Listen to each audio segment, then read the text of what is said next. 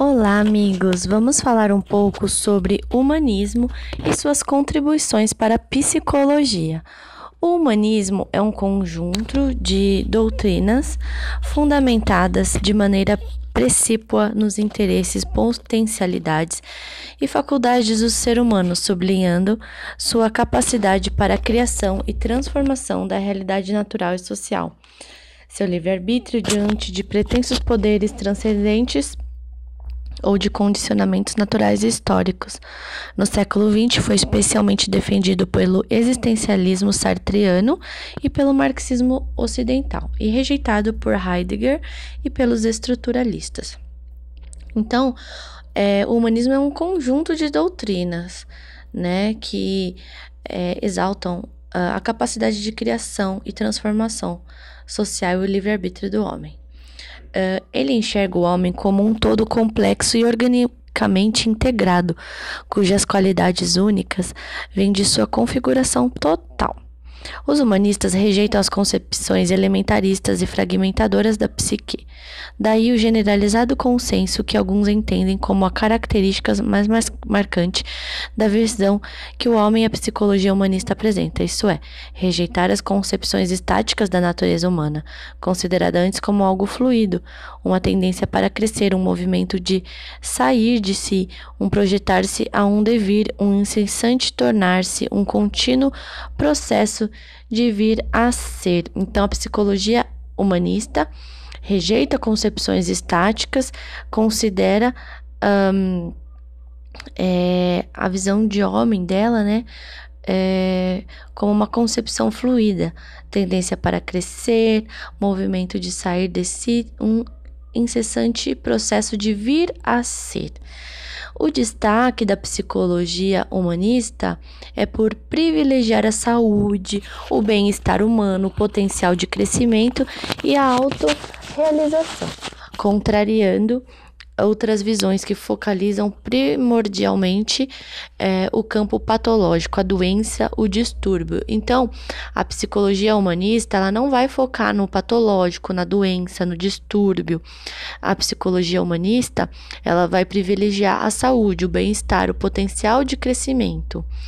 Uh, os temas básicos da psicologia humanista são ênfase na experiência consciente, a crença na integridade da natureza e da conduta do ser humano, a concentração no livre-arbítrio, na espontaneidade e no poder de criação do indivíduo, e o estudo daquilo que tem a relevância para a condição humana. Ao contrário de outras duas forças, uh, não, não se concentra uh, em um só mentor ou um paradigma fechado, mas agrega uma série de contribuições diversas em torno de algumas propostas comuns.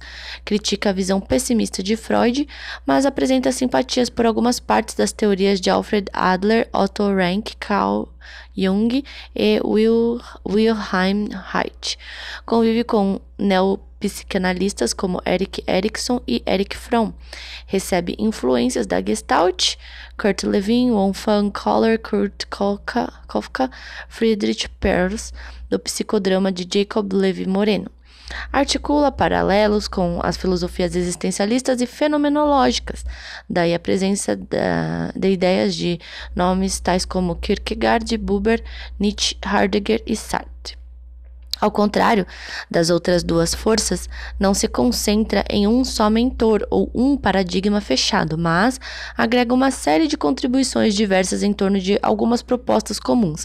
Critica a visão é, pessimista, né, de Freud. Então, Eric Erikson, também psicanalista, trouxe seu estudo sobre as oito fases psicossociais em detrimento às quatro fases psicossociais. É, de Freud, onde todas as fases eram interdependentes e não necessariamente determinam as fases posteriores. Para ele, o homem sempre irá se desenvolver, não parando na primeira infância. Viktor Frankl, com a logoterapia, veio acrescentar aspectos da existência humana, do sentido da vida, onde um homem, quando se sente é, vazio do sentido da vida, busca auxílio, pois não se sente confortável em viver sem sentido ou ideais. Diz também que eventos muito fortes podem adiantar a busca pelo sentido da vida. Tais eventos podem criar desconforto, trauma intenso, mas podem criar um aspecto de fortalecimento do indivíduo. Vamos falar sobre Carl Rogers.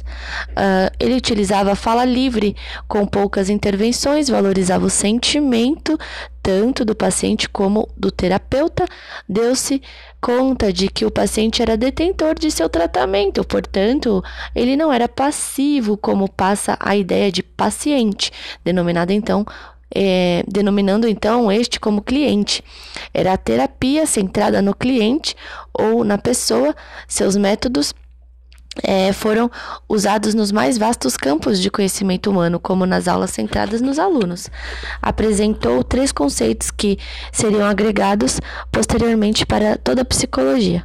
Estes eram a congruência, ser o que se sente, sem mentir para si mesmo ou para os outros, a empatia uh, capacidade de, se, de sentir o que o outro quer dizer e de entender seu sentimento e aceitação incondicional, aceitar o outro como este é, em seus defeitos e angústia. Então, esses são os três conceitos que são agregados para toda a psicologia humanista, que é a congruência, a empatia, a aceitação incondicional. Bom, vamos falar um pouco sobre a humanismo no Brasil. Bom, a ditadura era uma realidade, ainda que no mundo houvesse grande incentivo à liberdade de escolha. Apesar dos entraves políticos, olha a minha voz, meu Deus. Apesar dos entraves políticos, a influência humanista é sentida aqui quando há Finalmente, o processo de regulamentação da profissão e estabelecimento do curso com a Lei 4.119, de 27 de agosto de 62. Neste currículo já aparecia a psicologia humanista, né? Então, houve ali o processo de regulamentação da profissão e estabelecimento do curso com esta lei. Carl Rogers veio ao Brasil, mais precisamente ao Rio de Janeiro e Recife, para realizar workshops e difundir suas ideias. Em entrevista à revista Veja, em 77, cita os principais pontos de sua teoria e afirma categoricamente que a abordagem centrada na pessoa é de fácil convivência na democracia. A grande aceitação da abordagem de Rogers no Brasil aconteceu principalmente nos estados de Minas Gerais, Rio Grande do Sul e na capital federal, onde vários centros divulgam e formam psicólogos especialistas na abordagem centrada na pessoa. Então vamos falar da abordagem rogeriana. Os principais aspectos da abordagem rogeriana são a atenção ao impulso sutil, mas sempre existente, em direção ao crescimento, à saúde e ao ajustamento, pois a terapia nada mais é que a ajuda para a libertação uh, do cliente em sua busca natural para o crescimento e desenvolvimento normais. Então, um, sempre muita atenção, né, a essa direção desse crescimento na terapia, na libertação, é, nessa busca natural é, em direção à saúde, ao bem-estar. Também temos o outro ponto que é a maior ênfase aos aspectos afetivos e existenciais, que são muito mais potentes que os intelectuais. Depois, maior ênfase ao material trazido pelo cliente e a sua situação imediata do que ao passado.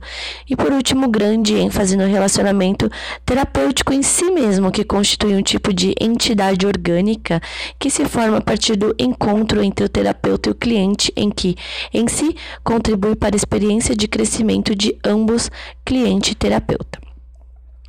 Terapia centrada no cliente.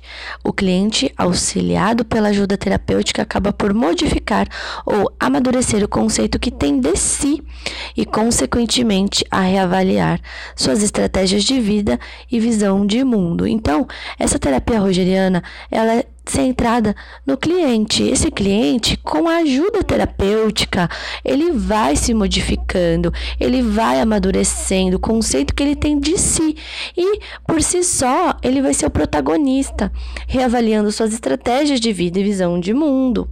Então, no fundo, todo o processo em andamento é fruto da ação do próprio cliente, de sua imersão no processo terapêutico e de seu grau de investimento no mesmo. Por isso o nome, abordagem centrada no cliente ou na pessoa, né? Então, ele é fruto da ação do próprio cliente e de seu investimento, do seu engajamento. É, o conceito que a pessoa tem de si, é, a reavaliza, reavaliação de seus conceitos vai modificando essa pessoa e vai amadurecendo, trazendo ela para cada vez mais um bem-estar e uma saúde, né? Onde ela pode rever suas estratégias de vida, né? E por si só ir se libertando. Então, é, a a psicologia humanista surge nos Estados Unidos na década de 60, com um movimento contrário às forças predominantes do behaviorismo e psicanálise, e conhecido como a terceira força, pois queria substituir o comportamentalismo e a psicanálise, as duas outras forças da psicologia. Então, a terapia que é centrada no cliente é, é, se refere ao que é imediatamente sentido e que é implica, implicitamente significativo para o sentimento que o sujeito experimenta ao ter uma experiência. Então, uh, ela vai estar tá concentrada no que está sendo sentido imediatamente e implicitamente é, significativo para aquele sentimento que o sujeito experimenta.